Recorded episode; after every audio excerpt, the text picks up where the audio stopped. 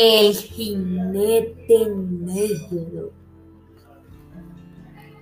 Este espanto que se ha localizado en Antioquia, Santander y el norte de Santander ha sido visto por la gente en ciudades coloniales, campos abiertos y zonas llanas y desiertas. A, quien lo ve se queda tan intenso que ni puede mover los huesos. Este caballero muy terrorífico viste de luto a lomos de una cabalgadura negra. Usa una capa que le protege el cuerpo y un sombrero negro de piel y a la ancha que cubre su calavera. En los Santanderes se conoce como el fantasma de Antón García. Para derrotar este espanto, debes alcanzarle con la mano derecha un encendedor con la imagen de la Virgen o una caída de fósforos, en la cual ha hecho una incisión con la uña en forma de cruz. Esta es la transcripción del relato grabado del anciano Ran Ranque Versalles Cáceres, poseedor de una longitud y una memoria extraordinaria. No solo lo he visto a él, también he visto a sus esclavos negros entrando y saliendo de las minas. A veces se escuchan los latigazos y la gritería, como si todo estuviera pasando otra vez. Yo me quedo quietito, afinando el oído. A ver qué pasa, pero no pasa nada. A él lo, he visto varias veces, pero él a mí no me ha visto sino una vez. Fue que me descuidé pasando a cerrar la puerta, donde está la planta, porque iba a llover. Esta ya no es la casa original, hasta creo que nunca fue la casa grande de la hacienda, sino algún corral de negros. Porque a veces me he encontrado muñequitos de huesos. La cosa es que son como mágicos, porque siempre se me desaparecen al cabo de una o dos semanas. El caso es que pasaba yo a cerrar la puerta cuando veo una sombra que viene a caballo.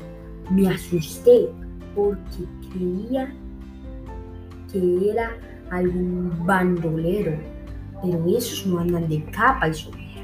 Traía un caballo bonito de paso, martillaba el suelo con las cerraduras y el sonido me quedaba un momento, como esperando una señal muda que le permitiera ir a regarse por la montaña. ¿Tiene nombre? Me preguntó.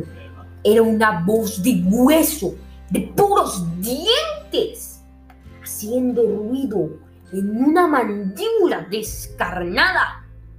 Hace mucho tiempo le acerqué los fósforos, pero no me los recibió.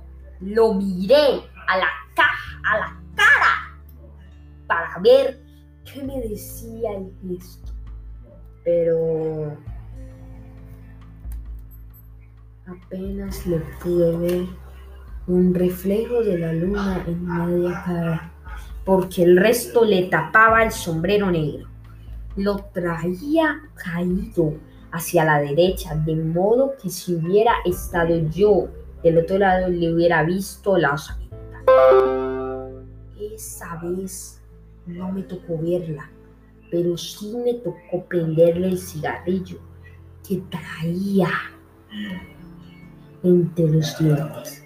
Se agachó hasta donde yo levanté la cabeza con el fósforo prendido en medio de, de de todos sus huesos. La capa se los forraba, así como la piel le forra el esqueleto a una res desnutrida. Cuando aspiró eh, y, viento que le salía por la nuca y se demostraba entre el ala del sombrero. A mí me tembló la mano y luego todo el cuerpo cuando las patas del caballo estallaron la cerradura contra las piedras al chisperio que salió le siguió una carcajada de dientes quebrados que se quedó entre las hojas de los árboles y el jinete se fue perdiendo en el centro del camino hasta que se me apareció una hojarasca levantada por un remolino en el horizonte. Desde esa noche me volví precavido, empecé a cerrar las puertas más temprano y a fumar dentro de la casa. Por eso, cuando vuelve a pedirme lumbre, nunca,